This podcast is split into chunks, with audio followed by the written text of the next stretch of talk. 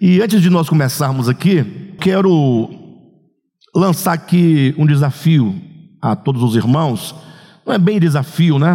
É um apelo, na verdade, é um apelo em amor, é, para que nós possamos é, começar a pensar mais seriamente é, no quesito oração.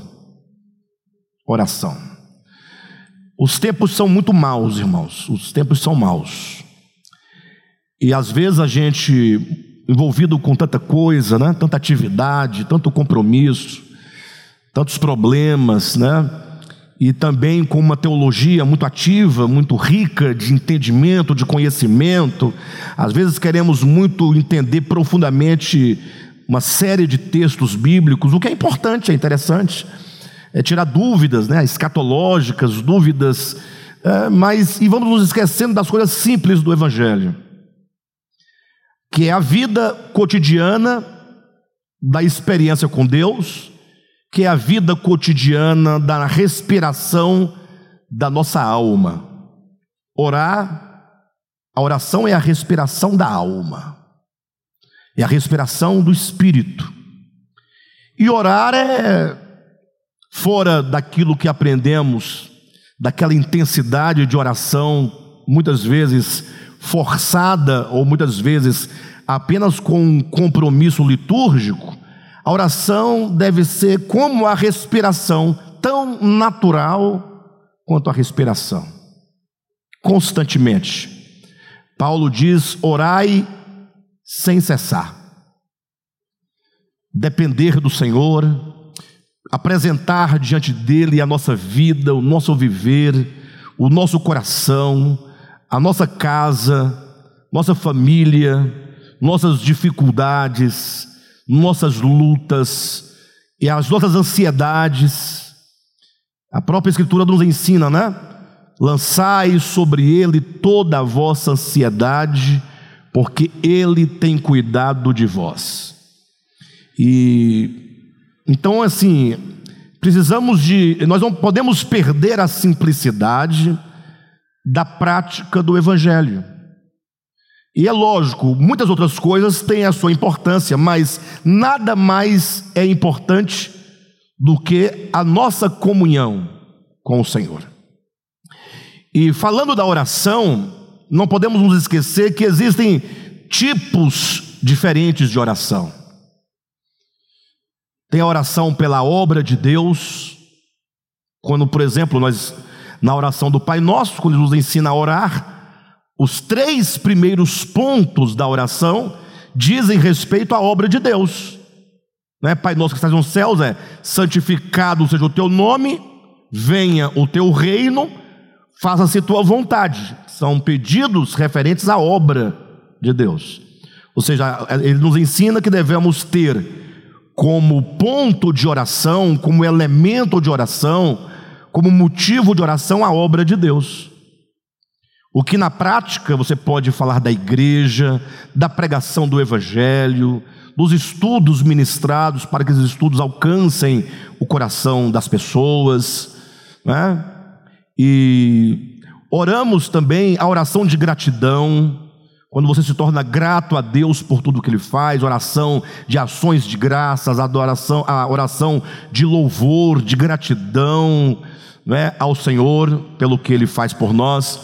E entre outros tipos de oração, há uma oração muito importante, que é a oração intercessória.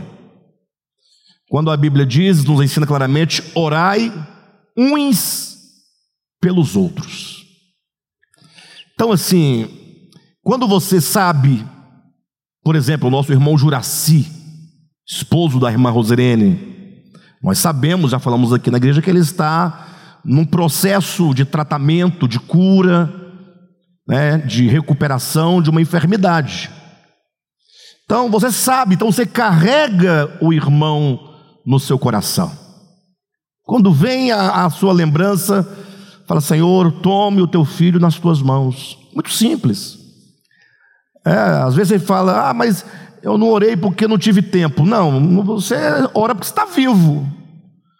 Você não tem que necessariamente, né, tirar aquele momento específico. Pode ser que nós tenhamos momentos específicos no dia de oração, mas você carregando os irmãos no coração, você está no trânsito, indo para o trabalho, dirigindo o seu carro, ouvindo um hino, e aí você lembra do irmão, diz, Senhor, toca no teu filho. Só isso.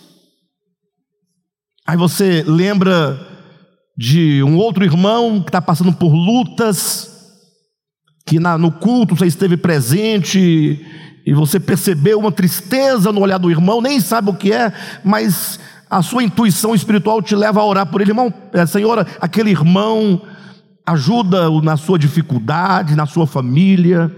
Ore pelos irmãos da igreja, sempre que vier o irmão, pela família dos irmãos, pelos filhos dos irmãos, pelo casamento dos irmãos, dos líderes, dos pastores, de todos. Oração intercessória.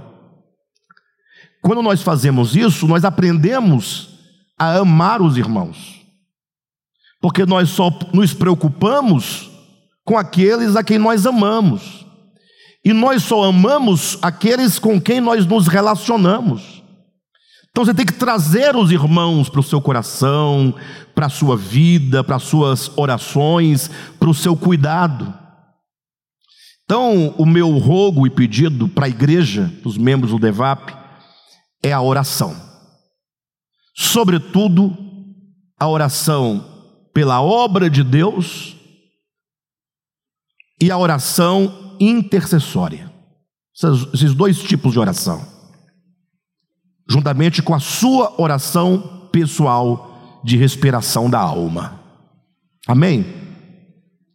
É, tratando da obra do Senhor, das mensagens que estão sendo pregadas, os pregadores que estão preparando mensagem, para Deus tomar os pregadores com sabedoria, com entendimento, com revelação, que a palavra não nos venha tão somente no âmbito, ah, na esfera intelectual, mas que alcance o coração, que gere transformação, que gere quebrantamento, que gere revelação dentro de nós. Então, vamos colocar esses três pontos aqui, para ficar bem resumido.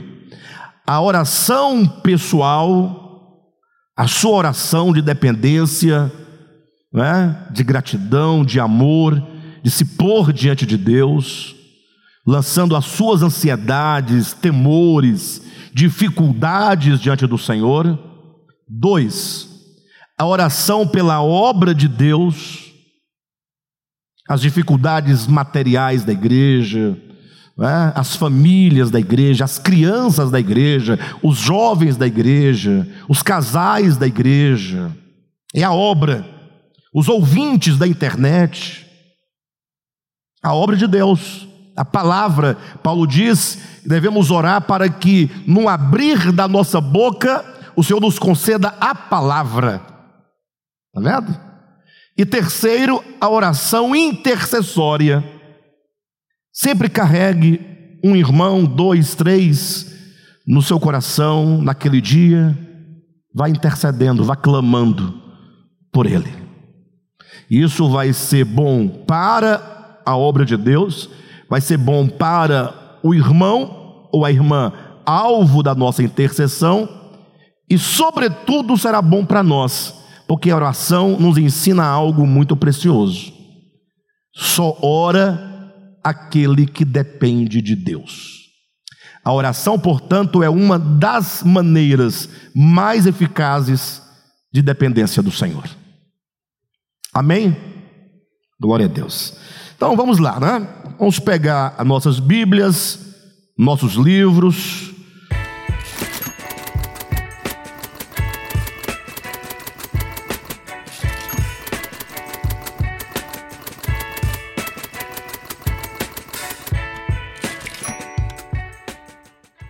livro Nascidamente, vamos abri-lo na página 78. Página de número 78, estamos no capítulo de número 6, não é isso? Cujo top tema é Ramartia. Então, na página 78, exatamente lá no início dessa página, lá em cima, no topo, começaremos a ler e a falar sobre esse assunto muito importante. Ramartia parece uma palavra, no primeiro momento, estranha, né? Diferente para nós. Mas se acostume com essa palavra ramartia. Até aprenda a palavra ramartia. Algumas pessoas, ao falar essa palavra, falam amartia, sem esse né? Mas isso não é importante, tá? Você fala amartia, ramartia, não precisa criticar nem quem fala ramartia, nem precisa criticar quem fala amartia. O importante não é se você pronuncia corretamente essa palavra, mas se você compreende com profundidade o seu significado.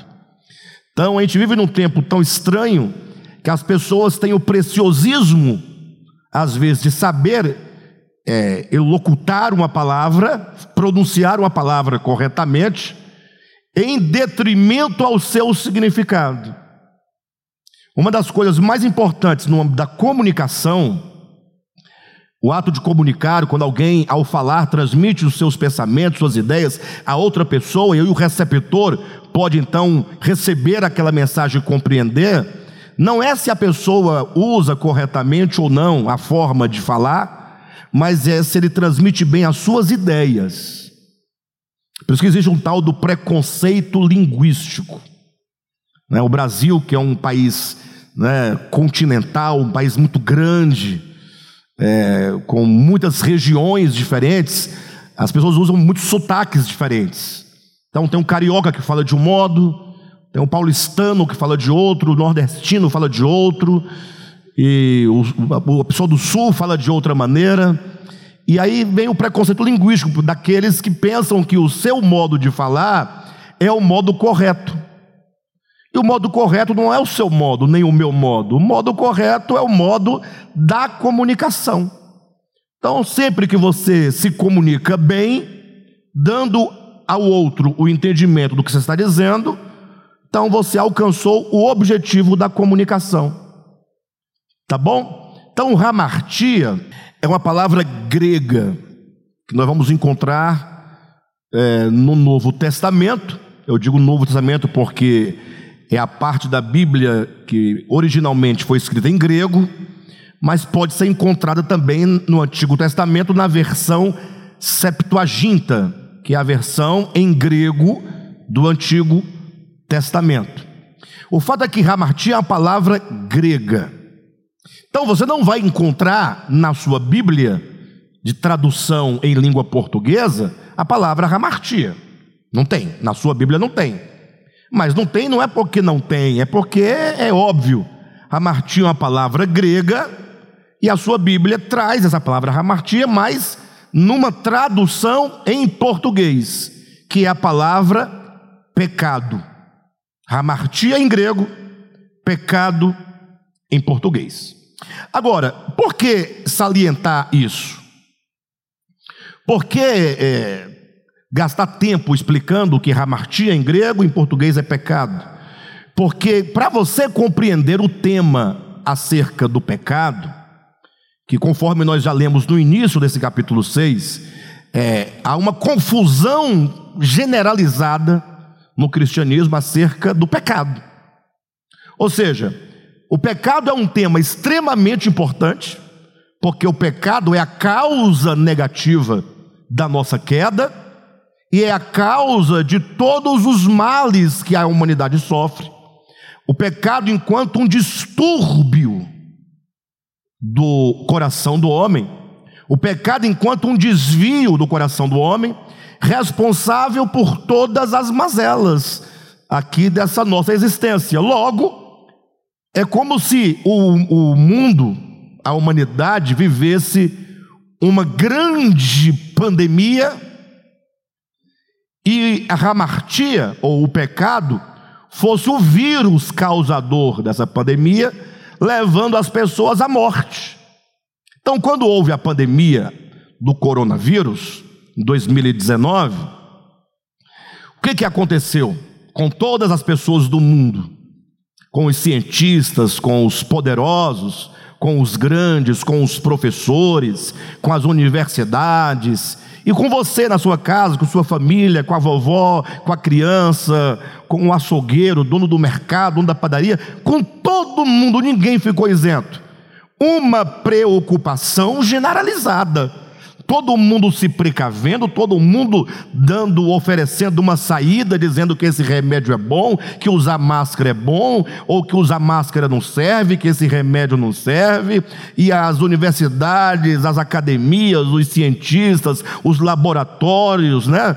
a, a indústria farmacêutica, todo mundo de todo lado, de todos os países, procurando é, inventar uma vacina, encontrar uma cura.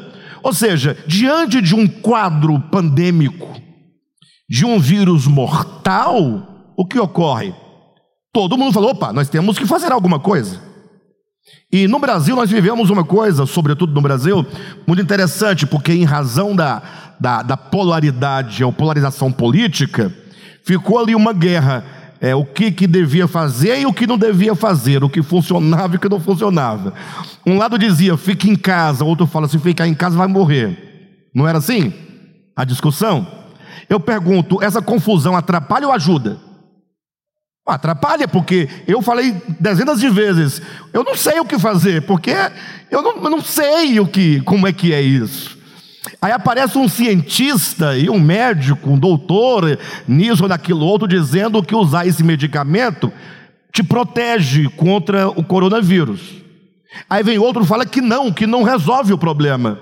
Como é que você fica? Se você for partidário, você vai ficar de um lado. Mas se você não é, você fica confuso. Você fala, puxa. Aí uns falam, rapaz, não vacina. Outro fala, se vacinar, morre. Aí fala, se eu vacinar, eu morro, porque a vacina mata. Se eu não vacinar, eu morro, porque a doença mata. Você percebe como que nós, leigos, pessoas simples, ficamos confusos diante de um quadro desse? Bem, se com a pandemia ah, que era um problema apenas da saúde do corpo e no máximo da morte do corpo. Você ficar desorientado por falta de uma informação correta gera uma grande confusão. Agora, e falando do problema do pecado, que é o vírus, entre aspas, que é o causador da morte eterna. Lembre-se, o salário do pecado é o que? É a morte. O salário da ramartia é a morte. Não se engane. O pecado traz morte. Deus já advertira o homem, Gênesis capítulo 3, que vivendo por meio ou comendo da árvore do conhecimento do bem e do mal, certamente morrerás. E olha que a palavra certamente, aqui se você procurar no dicionário em português, vai dizer que é um advérbio de tempo, ou melhor, um advérbio de certeza, de garantia, é um advérbio. Mas lá, se você buscar no texto hebraico e for traduzir literalmente, o texto diz assim: olha, se você viver por meio do conhecimento, morrendo morrerás. Porque uma das acusações que fazem contra a revelação bíblica ou contra a Bíblia é que Deus disse que o homem morreria, o homem comeu e o homem não morreu. Ele está aqui. Mateus fala: morrendo, morrerás. Logo, está dizendo que essa morte que o homem terá é uma morte que acontece em processos. A começar pelo pela morte enquanto separação de Deus. O homem, por causa do pecado, está alienado de Deus, separado de Deus. Quando Paulo fala, estando vós mortos em vossos delitos e pecados, está dizendo da morte. Então a primeira morte é essa desconexão do homem em relação a Deus, que é na área do espírito humano. O espírito humano fica inativo em relação a Deus.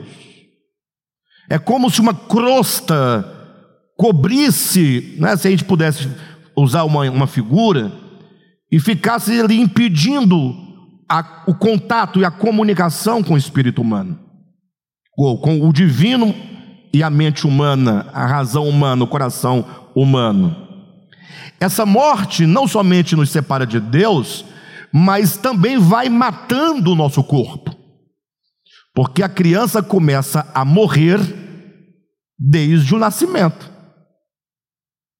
O que nós chamamos de feliz aniversário não é numa tradução lógica seria é, menos um ano de existência que se passou, já passou.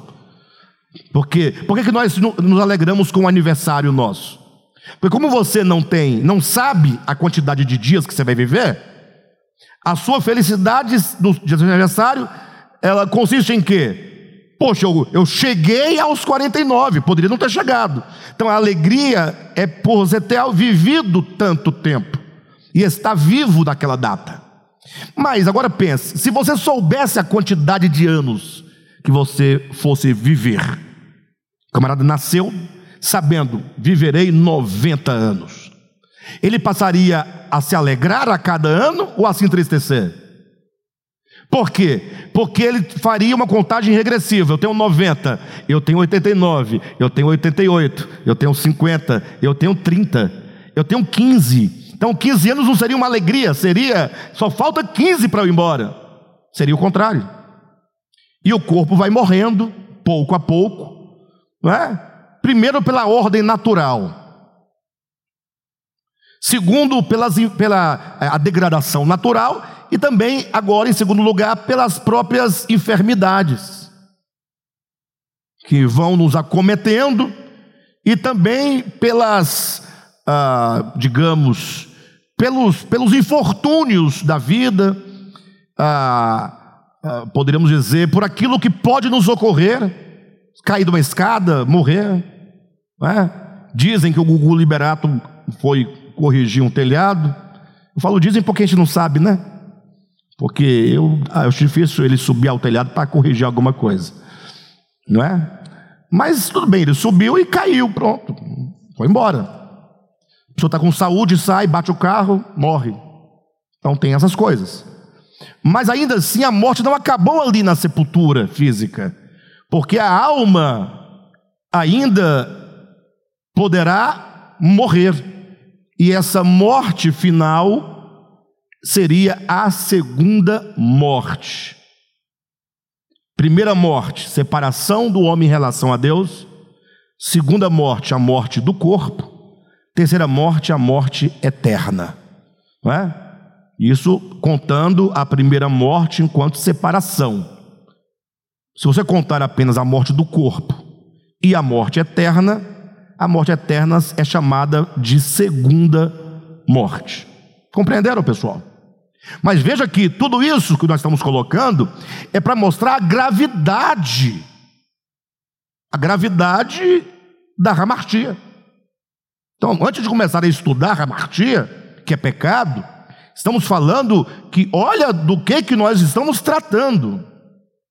Paulo vai dizer em Gálatas capítulo 6, a partir do versículo 7, assim, olha, Uh, não vos enganeis, de Deus não se zomba, porque aquilo que o homem semear, isso também ceifará. Se você semear para a corrupção, da carne colherá a corrupção. Se você semear para o espírito, do espírito colherá a vida eterna. Como é que lê esse texto? Eu falei o texto, mas como é que nós lemos o texto e compreendemos o texto? O texto tem três partes. Primeira parte: Não vos enganeis, de Deus não se zomba. Essa é a primeira parte. Segunda parte: Aquilo que o homem semear, isso também se fará. Terceira parte: Aquele que semeia para a carne, da carne colherá corrupção. E o que semeia para o espírito, do espírito colherá a vida eterna. Então, são essas três partes. Então, a primeira parte nos chama a atenção a segunda parte nos traz um princípio. A terceira parte nos traz a explicação do princípio. Primeiro, uma advertência. Segundo, um princípio. Terceiro, a aplicação. E explicação do princípio. Ficou claro, né? Qual é a advertência? Primeiro, não vos enganeis, de Deus não se zomba. O que ele quer dizer com isso? Quando você lê, ou quando Paulo escreve, escreve para você, para mim, para todos nós, para quem ler o seu texto, para o leitor possível, o leitor ideal, que é o homem, e o leitor ideal é qualquer homem na condição de pecado. Ele disse: Não vos enganeis, de Deus não se zomba. Sabe o que ele está dizendo? Que é do homem, e é inclinação do homem se enganar quando o assunto é Deus. é. Está dizendo: olha, quando o assunto é Deus, o homem costuma se enganar, se auto-enganar. E por isso ele escarnece de Deus, ele zomba de Deus. Ou seja, o homem zomba de Deus não gratuitamente, assim, ah, vou zombar. Não, ele zomba por um motivo, uma razão. Porque ele, ao se enganar, ele julga que Deus não fará isso ou que Deus não permitirá isso. Sabe aquele pai que fala, filho, não faça isso, isso não é bom para a sua saúde. E o filho vai lá e faz. Por que, que o filho faz? Porque ele não te levou a sério. A sua advertência não tem nenhum valor. Então, o indivíduo escarnece de Deus quando não o leva a sério. E não levar Deus a sério é não levar a sério as suas palavras, a sua direção. Quer ver uma coisa?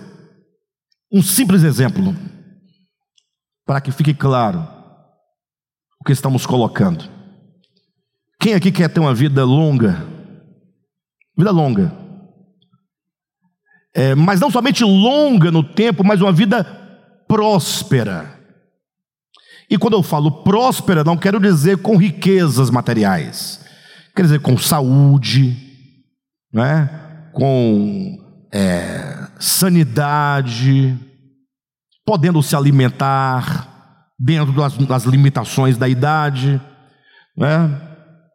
É, uma vida feliz, saudável, uma vida abençoada, filhos abençoados. Estou fazendo uma regra geral, tá? Existem os percalços e, e outras razões que nós estamos colocando aqui que pode afetar esse nosso caminho. Mas no geral, se você quer alcançar isso, tem um caminho. Os mandamentos de Deus são como, como placas de sinalização do caminho e do destino. Então você está no seu carro, viajando, aí vem uma placa é, dizendo: não entre por essa via, porque tem uma ponte lá que caiu, portanto há um desvio aqui, você tem que ir por aqui, não por ali. E se você não levar a sério, você vai ter um problema, sim ou não? Então, os mandamentos de Deus não são ordens imperativas no sentido de um déspota que resolveu criar regras para dificultar a tua vida. Não. Deus não quer dificultar. Na verdade, os mandamentos de Deus é o falar de Deus para é aquilo que ele nos dá no sentido do conhecimento e do entendimento do bem, do belo, do justo, daquilo que nós carecemos para chegarmos no reino e na manifestação do reino do seu filho Jesus Cristo. Logo, quando ele diz: honra a teu pai e a tua mãe, para que se prolonguem os teus dias sobre a terra, ele está dizendo: olha, para que os seus dias sejam prolongados, sejam abençoados, você seja uma pessoa bem-aventurada, tenha uma ditosa velhice. Ele diz: honra a teu pai e a tua mãe. Aí. Não é simples, irmãos? Olha como Deus é simples. Aí, ah, então eu vou fazer para. Não, você tem que acolher essa palavra e saber, puxa, Deus sabe o que fala. Eu não vou é, desacreditar na palavra dele, tampouco vou dizer que acredito desacreditando, mas eu vou levá-lo a sério, porque Deus me ama. E aí, então, o primeiro ponto do texto de Gálatas capítulo 6 de que estamos falando é que o homem escarnece de Deus quando não o leva a sério. Não levar Deus a sério é não levar a sério as suas palavras. Não levar a sério as suas palavras é não atentar para os seus mandamentos. Mas não é a ideia de atentar aos mandamentos como querem os adventistas do sétimo dia. Que eles querem um conjunto de mandamentos e regras para é, cumprindo e para o céu. E não cumprindo, não, não, não. Entenda que os mandamentos é um pai, é um pedagogo pegando na mão do filho, ensinando os caminhos da vida. É em amor, não é em ameaça, não é por coerção, não é por condenação. Quem está me entendendo? Então, esse é o primeiro ponto. É do homem e o homem está inclinado a zombar de Deus, a escarnecer de Deus, é uma inclinação própria do homem, como é, para você entender bem, inclinação do adolescente não ouvir seus pais. É quase que geral. Vamos colocar nesses termos, só para você poder entender. A segunda parte do texto que eu citei traz um princípio, traz uma lei. Lei não enquanto um artigo, mas lei enquanto um fenômeno que não se pode evitar. A lei da gravidade é um fato. Se você soltar né, um objeto, o que vai acontecer? Ele vai cair. Por que, que se chama lei da gravidade? Ora, porque você, todas as vezes que soltar, ele vai cair. Nunca você vai soltar, ele vai subir. Não é verdade? Então, onde houver a lei da gravidade, todos os objetos são atraídos para a Terra. Essa força de atração para baixo é chamado lei da gravidade, ou seja, você não vai conseguir é, driblar essa lei. Escarnecer de Deus é achar que a lei que ele está dizendo que há, que o princípio não vai acontecer, vai. Qual é o princípio? Aquilo que o homem semear, isso também ceifará. Pronto. A lei da semeadora e da colheita. É uma lei universal, é uma lei divina, cósmica. Por exemplo, se você colocar a sua mão numa tomada, lá nos fios, você vai levar um choque de acordo com a voltagem, a carga daquela daquela. Enfim, vocês entenderam, né? Sim ou não? É possível você chegar lá e colocar e não levar o choque, estando tudo ligado? Sempre vai acontecer? Toda vida? Então, se você vai lá e desobedece, embora foi colocada uma plaquinha lá, cuidado, eletricidade, uma caveirinha, uns raiozinhos saindo, para dizer eletricidade. E alguém falou: cuidado, não coloca. Desde pequeno o pai fala: não coloca a mão lá, não faça isso. Aí o camarada vai lá, cheio de presunção, acha que ele é o super-homem, o homem relâmpago, o homem energia, o homem voltagem, e vai lá e taca o dedo. O que, é que acontece? Ah, então o, o, quem advertiu é mal? O corpo de bombeiros foi lá, colocou a placa, é, é, é mal? O corpo de bombeiro é mau? O pai que falou para não colocar é mau? Alguém puniu essa pessoa que colocou? Quem foi que puniu? A lei. A própria lei. A lei é: isso aqui não pode ser tocado assim. Quantas vezes você fizer isso, você vai ter o choque. E a depender da descarga, você pode até morrer, pode ficar vegetando, uma série de coisas, pode perder membros do corpo, Ou seja, vai depender da carga que você vai receber. Não tem punição. A punição é da lei. E aqui eu não estou falando da lei, dez mandamentos. De, de, não, não. Estou falando a, a, a lei enquanto princípio.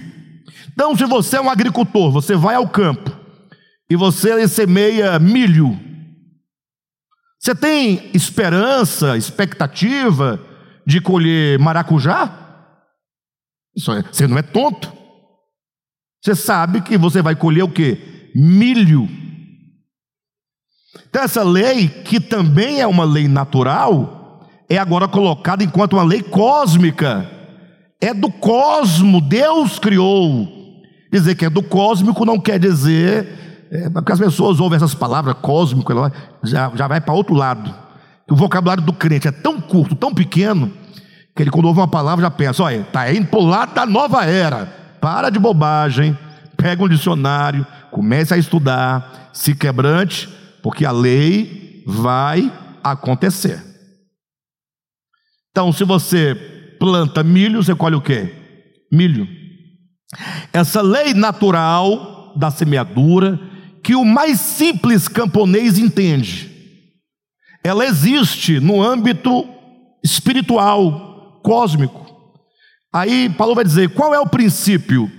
O princípio é que você não pode colher um fruto de natureza diferente da semente que você plantou. Tem jeito. Isso é um princípio. Ah, é aí, tá bom. E o que, que significa então essa semeadura nesse âmbito espiritual? Aí vem agora a explicação do princípio. Terceira parte aquele que semeia para a carne. Carne. Carne com o sentido de pecado. Da carne colherá o que? Corrupção. Morte eterna.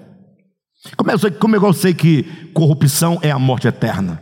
Porque eu tenho o paradigma seguinte: porque aquele que semeia para o espírito, do espírito colherá o que? Vida eterna. Logo, vida eterna está para corrupção, e corrupção está para a vida eterna. Corrupção é o contrário de vida eterna, logo, corrupção é morte eterna. Então, nós estamos lidando com o maior problema da humanidade. Teologicamente, no aspecto negativo, é o pior problema, porque é o vírus da, da pandemia universal, que é o problema do pecado que leva à morte. Agora, qual é o problema diante disso? É que se nós não falarmos uma linguagem clara sobre o que é esse vírus, sobre o que é esse pecado, se ficarmos no meio de uma confusão religiosa, cada um diz que o pecado é uma coisa diferente, os simples que são a maioria das pessoas, que é a maioria das pessoas, vão ficar perdidas. Eu falei, citei o exemplo da pandemia de 2019 para ilustrar como que quando uma pessoa diz uma coisa, o outro diz a outra, gera confusão. E ao invés de você ajudar, você pode matar uma pessoa com uma informação equivocada ou com uma desinformação. Logo, a necessidade de estudar ramartia, grego, que na sua Bíblia está pecado, é urgente entendermos o real significado da palavra hamartia, termos clareza, conhecermos a natureza desse vírus. E aqui eu estou usando linguagem humana, logo porque eu sou humano, né? Vocês são humanos. Quando eu falo natureza desse vírus, é uma linguagem metafórica, tá, pessoal? Não vai levar a sério até o final, ao pé da letra, que não vai dar certo. Então, assim, nós temos que estar claros sobre isso para quê? Para podermos usar as ferramentas adequadas, os instrumentos adequados, o remédio adequado contra o pecado. Hamartia significa pecado. Toda vez que na sua Bíblia você lê a palavra pecado, sobretudo no Novo Testamento, Entenda, Ramartia. Ah, mas se Ramartia é pecado, por que eu tenho que me lembrar de Ramartia? Aí é que está o detalhe. Aí é que está o, o pulo do gato, né? Toda vez que no Novo Testamento você encontrar a palavra pecado, lembre-se de hamartia. Por quê? Se você não fizer sempre essa conexão com a palavra grega, vai acontecer de você ficar confundido, achando que pecado é tudo aquilo que te falaram que era. E você vai se esquecer do que a palavra remartia diz que é. Em outras palavras, sendo claros, fomos enganados a vida inteira acerca do que é o pecado. Simples assim. Por anos a fio nos enganaram, mentiram para nós. Lógico, eu não quero aqui é, lançar nenhuma carga e nem culpa sobre os pregadores, os pastores. Não é meu papel fazer isso, mas mentiram, mentiram. Se mentiram porque eles também não sabiam, deixaram de falar a verdade. Porque existem dois tipos de mestres, de daqueles que ensina. Existe o mestre enganado e existe o mestre enganador. Distinga isso. O mestre enganado, ele ensina com toda a singeleza do coração o erro, porque ele também está enganado. Eu sei que com um juízo mais criterioso nós diríamos, então não pode ser mestre, né? Mas não vamos levar até aí. Mas entenda, existem os mestres enganados. E como é que a gente sabe se o mestre é um mestre enganado e não um mestre enganador? É que quando a luz chega ao mestre enganado, logo ele abandona o seu erro e recupera o tempo pregando a verdade. Mas tem o mestre enganador. O mestre enganador é aquele até que sabe que está enganando, ele sabe. Só que ele engana, porque ele tem outros propósitos, outros objetivos na sua pregação, que não é a libertação da humanidade, não é a libertação do homem. Para manter o homem cativo na sua religião, que lhe traz lucro, lhe traz glória, lhe traz poder, ainda que glória e poder temporais, ele não poderá falar a verdade. E sabendo, ele mente. E se outrora não sabia, mestre enganado. E chegando à luz, continua mentindo, mestre enganador. Entenderam, pessoal? Então, assim, mentiram para nós a vida toda sobre o problema do pecado. Ora, disseram que o pecado era tanta coisa mas tanta coisa, mas tanta coisa. Nos ensinaram que o pecado era cortar cabelo. E até hoje tem quem ensine isso. Eu sei que está meio batido esses exemplos que eu dou, mas é o exemplo que está aí diante de nós todos os dias.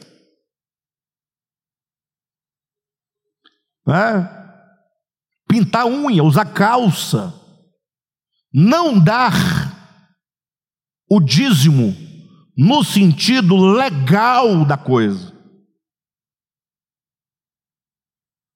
Pessoas que deixam de comprar um gás para cozinhar, porque é constrangida coercitivamente, sob ameaça de perder a salvação, porque comprou um gás ao invés de dar o dízimo. Vocês entendem?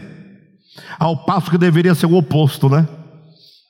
A igreja tinha que ir lá levar o gás para essa pessoa. Não, é o inverso. Não é que o, o problema não está no dízimo, porque nós aprendemos pela escritura neotestamentária que nós precisamos contribuir voluntariamente, com alegria, com amor, com gratidão.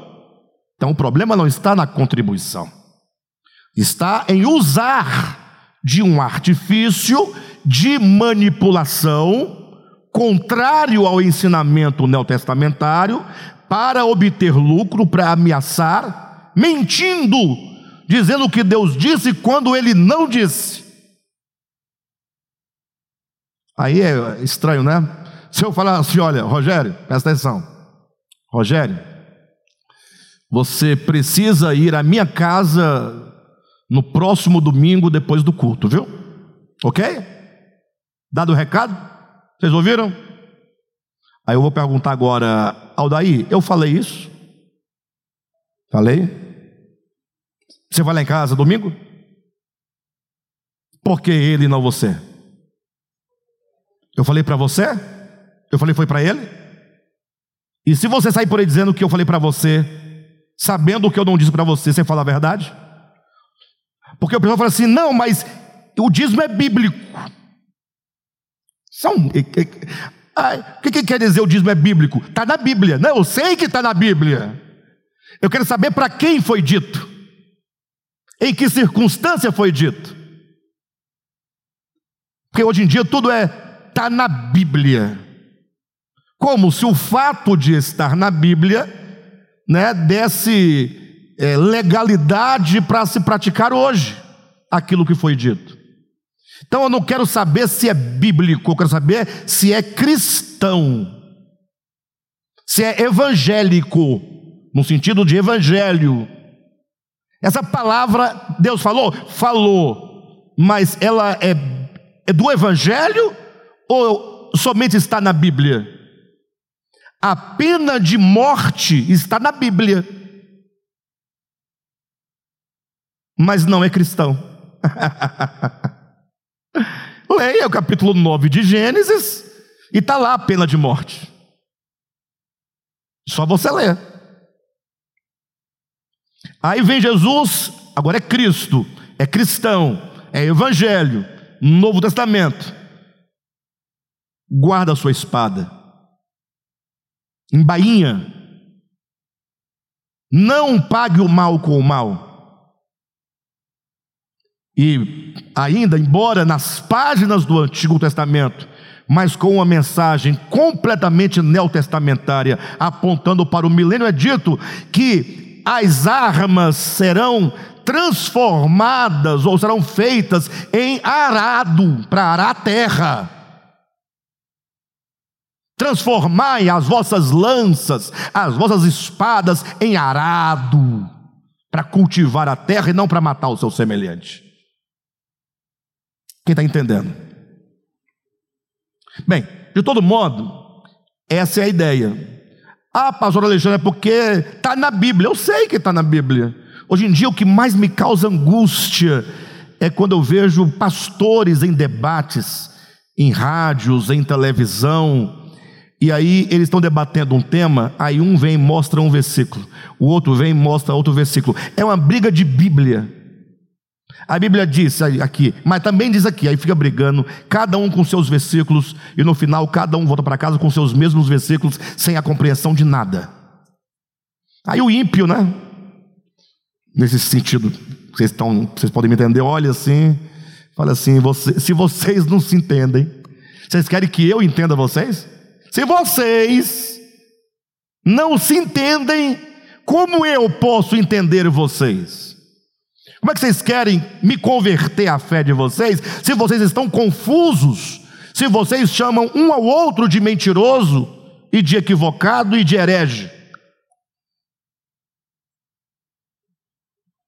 Então, a palavra pecado, toda vez que aparece no Novo Testamento, tem que se remeter à ramartia para você recuperar o sentido da palavra e não levar em conta o engano que por tanto tempo nos foi falado o sentido de pecado. Você ter ideia, as coisas mais absurdas já houve a igreja evangélica e ainda há. Mas depende se a igreja é uma grande igreja, se é uma pequena igreja, se é uma grande, está numa grande capital, se é interior. É? Eu me recordo que na minha infância era um tempo bem atrasado, né? Hoje muita coisa modificou. Mas assim, não tinha os cosméticos, os tratamentos de cabelo que tem hoje. Não é? E também não tinha essa onda idealista de é, deixar o cabelo natural. Hoje em dia a pessoa tem cabelo natural e ela está toda feliz. Naquele tempo, por questões de, é, de cultura e de tudo, e de ideias, as irmãs lutavam para melhorar o cabelo. Então, na igreja, na igreja, aquelas irmãs, aquele cabelo muito bonito, longo, grande. E tem as irmãs com cabelo mais difícil de cuidar, de arrumar, de ajeitar. O meu cabelo é difícil de ajeitar porque eu não tenho. Não é? E quando cresce, ele vai torcendo. Então, fica ajeitando, puxando. Enfim, aí, o que, que as, as irmãs faziam naquele tempo? Ah, faziam, as que tinham dinheiro, as irmãs, não, as mulheres, né? Iam fazer uns bigodinhos, assim, usavam um produto que é um cheiro horrível, um cheiro horrível que usava. Aí ficava dentro daquele é, secador. Ou então colocava uns bobs grandes assim, a cabeça ficava bem grandona, cheia de bobs. Ou fazia touca, né? Assim, o cabelo tudo para cá, cheio de grampo, depois desvirava para cá, senão o cabelo ficava assim, aí tem que ficar para poder ajustar, né?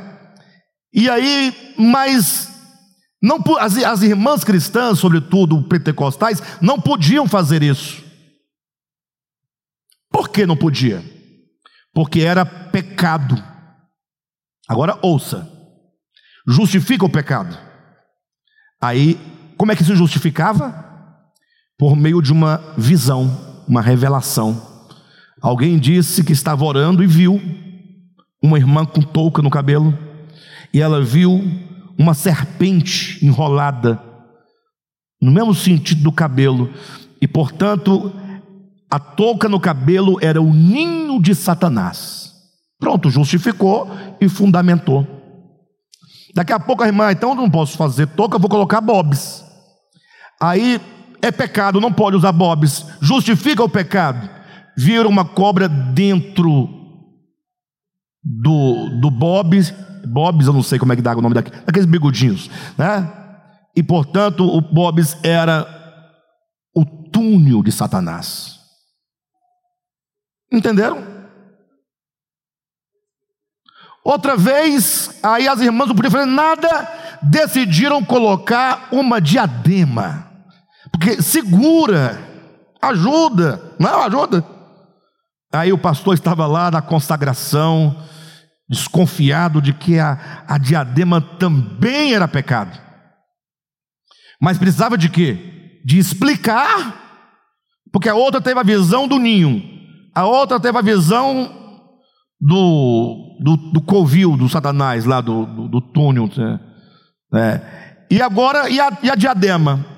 Aí estava lá o pastor em oração, jejum, no seu quarto da madrugada, quando olhou, quem estava lá em cima da penteadeira?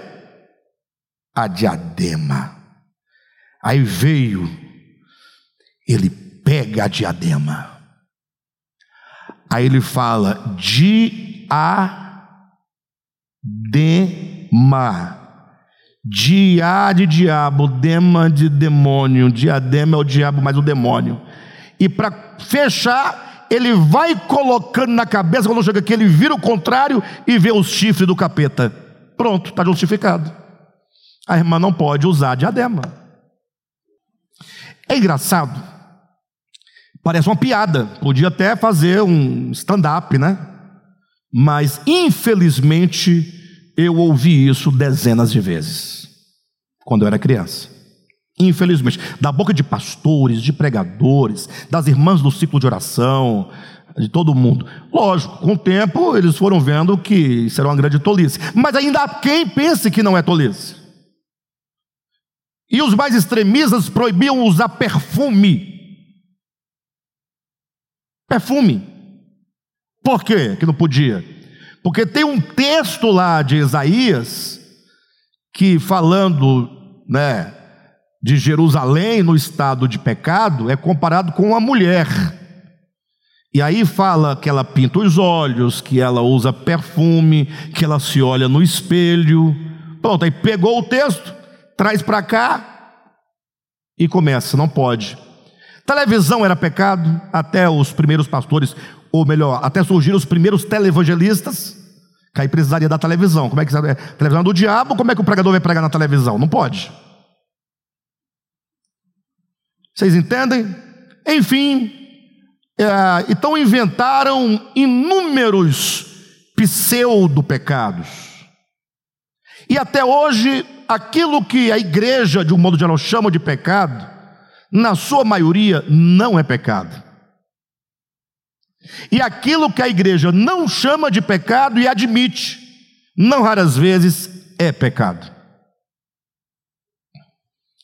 Se eu perguntar, as igrejas, uma em relação às outras, tem divisão? As igrejas, uma em relação às outras, tem divisão? E as igrejas, ou e uma igreja, no seu âmbito interno, entre líderes, é, pastores, mulher de pastor e mesmo irmãos, tem divisão? Divisão é pecado. Mas quem está preocupado que a divisão é pecado? Você sabe como é que surge a maioria das igrejas? Das denominações? Por divisão. Divide a igreja, monta uma. Ou seja, a multiplicação de. Não são todas, tá, pessoal? Mas não raras vezes as denominações surgem da raiz da divisão que logo virá se dividir novamente. Tudo que se multiplica numa raiz pecaminosa são células que se multiplicam como câncer. Só vai matando, destruindo.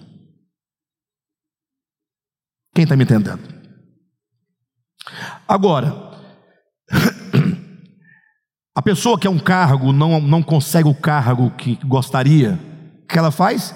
Sai para montar a sua própria igreja. E assim, as coisas vão acontecendo: divisão, rebelião, com mentiras, com acusações, com é, palavras mentirosas, reunindo gente, indo nas casas, fazendo panelinha, reuniões às ocultas, levando a turma para a nova igreja que ele vai fundar, e vai acontecendo.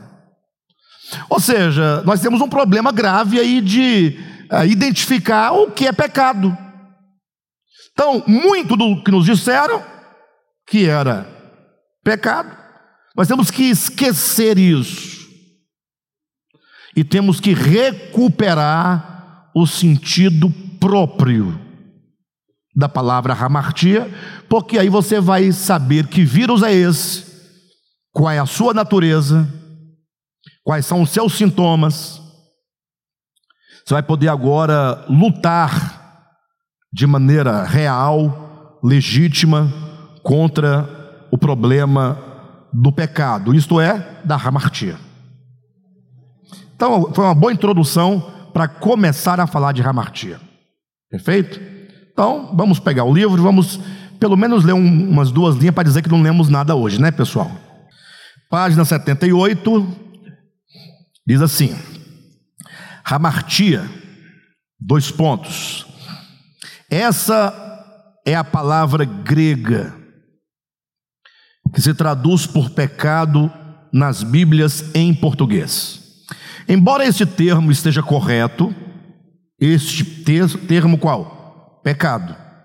Tá? Ramartia, dois pontos. Essa é a palavra grega que se traduz por pecado nas, nas Bíblias em português. Embora este termo, o termo pecado, esteja correto quanto à tradução daquele, por a tradução de Ramartia,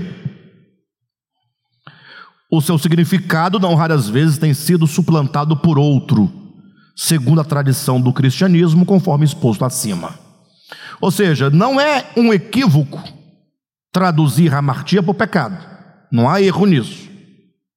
O erro está em saber o significado de pecado. Então você pode traduzir corretamente, mas ignorar o sentido do que se traduziu, do traduzido. Quem entende? Então não estou dizendo, é o melhor seria se nós usássemos outra palavra, mas é, eu digo isso porque a palavra pecado está tão saturada e tão esvaziada do seu verdadeiro significado que nos atrapalha agora. Mas se desde o início a palavra traduzida de hamartia fosse pecado e fosse ensinado que o conceito de pecado era exatamente o que diz hamartia, nós não teríamos esse problema. Então não é um erro a tradução, é um erro o sentido que ao termo pecado é conferido. Ok, pessoal? Vamos seguir. Os apóstolos apreenderam, os apóstolos Desculpe-me, queridos, eu tenho que voltar, né? Eu errei aqui. Essa deturpação, lá na metade do primeiro parágrafo, essa deturpação, a deturpação do significado da palavra pecado, essa deturpação ocorre quando se limita o campo semântico das palavras ao domínio religioso, que imprime sentido par particular aos vocábulos, ignorando o contexto linguístico original em que tal ou qual palavra foi pronunciada ou escrita. E eu vou explicar para vocês. Eu estou dizendo aqui, há uma deturpação. Quando você traduziu do grego hamartia para português pecado, houve aqui não um erro de tradução, mas houve uma deturpação do significado. Ok? Essa deturpação acontece. Por que, que acontece? Porque essa deturpação ocorre quando se limita o campo semântico das palavras ao domínio religioso. Ou seja, quando você pega a palavra pecado, pecado é a tradução de hamartia. Aí agora pega a palavra pecado e dá à palavra pecado um sentido religioso. Alto lá. Alto lá. Mas a palavra pecado, Alexandre, não é uma palavra religiosa? Não. A palavra pecado não é a tradução de ramartia? E ramartia só tem na Bíblia? Não é uma palavra grega que se encontra fora e antes da Bíblia. Então, quando o autor sagrado pega a palavra grega, ramartia, essa palavra não traz consigo já um sentido original? O que, que a, a, alguns tradutores, ou que seja alguns pregadores, exegetas, ensinadores, mestres fazem? Ignoram o sentido da palavra, conforme ela existia no âmbito linguístico daquela língua e imprime um sentido religioso. Um sentido religioso. O que é pecado? Não, pecado é comer carne de porco. Pronto. Aí você, ah, então tá bom. Então você deixa a Bíblia de lado um pouquinho, vai lá no grego, na, no dicionário grego secular, o grego antigo. Procura lá a palavra hamartia, é a palavra pecado. Então, vai estar dizendo que é pecado comer carne de porco? Não. Vai dizer o que lá? Hamartia é errar o alvo. Eu sei, eu sei, que vão dizer, Alexandre, mas a Bíblia vai dizer que comer carne de porco é pecado. Eu vou dizer, você não encontra esse versículo na Bíblia. Olha como é que são as coisas. Olha, mas como não? Alexandre, você nunca leu Levítico capítulo 11? Falei, foi você que não leu. Lá diz que comer carne de porco é abominação. Não diz pecado. Não diz ramartia na Septuaginta. Aí não é a mesma coisa? Esse é o seu problema.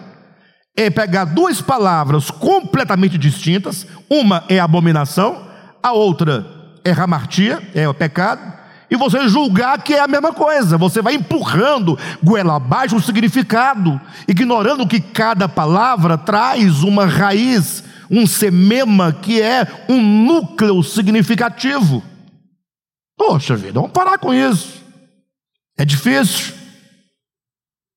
Assim como comer carne de coelho é abominação, assim como fazer imagem de escultura é abominação, assim como o anticristo é chamado o homem da abominação, ou o abominável, não o homem abominável, homem das neves, não, tá? Só o abominável da desolação.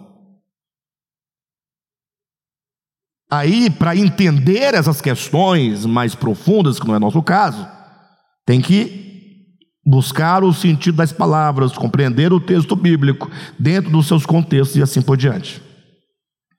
Mas entenda claramente que nós estamos dizendo que a deturpação do significado da palavra pecado ocorre quando na tradução, não no ato da tradução, mas no ato da leitura e da interpretação, da tradução de um texto original, se deturpa aqui o significado. Porque se lê em grego, não tem deturpação ao ler ramartia, qualquer um que sabe ler grego entenderá, é raro alvo.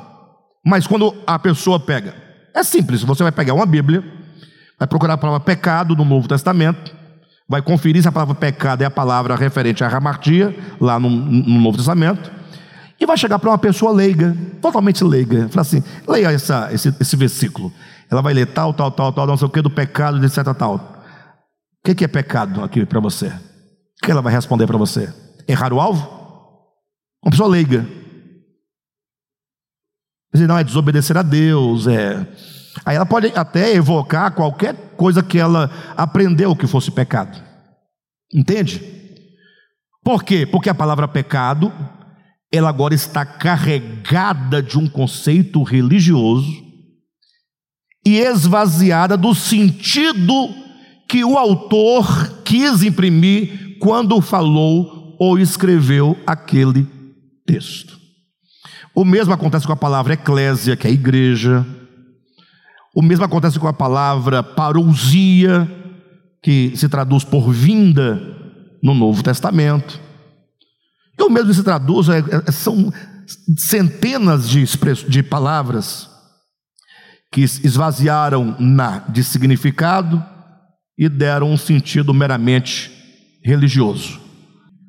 Ou seja, nós temos que entender a palavra no, no seu âmbito geral, no primeiro momento, e no segundo momento, agora, entender a palavra dentro do contexto bíblico, obviamente. Mas negar completamente a informação ao crente, ao leitor da Bíblia, ao membro da igreja, de que a palavra ramartia é raro alvo, isso aí é impedir que a pessoa compreenda o sentido básico da palavra. Logo, essa pessoa estará agora inclinada a aceitar né, tudo o que eu chamar de pecado, porque ela não sabe, não é? Bem, então vamos ler mais um pouquinho e vamos encerrar aqui. Só retomando aqui, portanto, na metade do primeiro parágrafo, essa deturpação. Essa deturpação do, do significado da palavra ocorre quando se limita o campo semântico das palavras, quando limita o, o campo significativo das palavras ao domínio religioso. Você limitou a palavra ao domínio religioso, que imprime sentido que particular aos vocábulos, ignorando o contexto linguístico original em que tal ou qual palavra foi pronunciada ou escrita. Então, creio que ficou claro, né? Para vocês aí essa esse primeiro momento aqui. Perfeito? Então, na próxima semana, nós vamos dar continuidade à leitura, explicando qual é, portanto, o sentido original da palavra ramartia. Nós vamos ter que trazer depois esse sentido de ramartia e colocar na palavra pecado, onde no Novo Testamento aparece a palavra pecado como tradução de ramartia, o que não resolve muita coisa. Porque se eu sei que pecado é errar o alvo, Logo agora eu tenho que também saber qual é o alvo. Porque se você sabe que se errar o alvo, você peca, mas você não sabe qual é o alvo, se eu apontar o alvo errado, você vai ficar a vida todinha tentando é, acertar aquele alvo, mas não é o alvo que Deus quer, é o alvo que eu indiquei para você. E aí você vai ficar tentando acertar o alvo, a vida inteira, só que não é aquele alvo que Deus definiu. Não é? Tem que saber qual é o alvo, a que alvo Deus se refere, para que eu possa acertar o alvo e para que eu possa me esforçar para não errar, portanto, o alvo. Quando você entender o que é esse alvo, pronto. Aí, a partir desse conceito de errar o alvo e o conceito de alvo, você agora vai usar essa regra e essa régua para medir suas palavras, para medir suas atitudes, para medir as formas de relacionamento, para medir tudo. Ah, eu estou com dúvida se tomar isso aqui, essa água é pecado. Será que eu pequei? Ah, vamos lá. Qual é o alvo? Tá. Ah, não, eu bebendo isso aqui eu não erro o alvo. Não, não, então não é pecado. Então posso continuar bebendo minha água. Tá? E esse aqui é pecado? Deixa eu ver. É, aqui acusou. Eu estou errando o alvo. Então, essa atitude, por mais simples e banal que nos pareça, é pecado. Porque quando eu faço isso, quando eu falo isso, quando eu ajo dessa maneira, eu estou errando o alvo, porque eu não estou acertando o ponto que eu devo acertar esse alvo constante. Então você acerta o alvo quando você fala, ou você erra o alvo quando você fala. Você acerta o alvo quando procede de tal maneira, ou você pode errar o alvo quando procede de outra maneira diferente. Então tudo é: isso acerta o alvo ou erra o alvo? Isso acerta o alvo ou erra o alvo? Acabou ou acabaram-se todos os nossos problemas para saber o que é e o que não é pecado. Tá bom?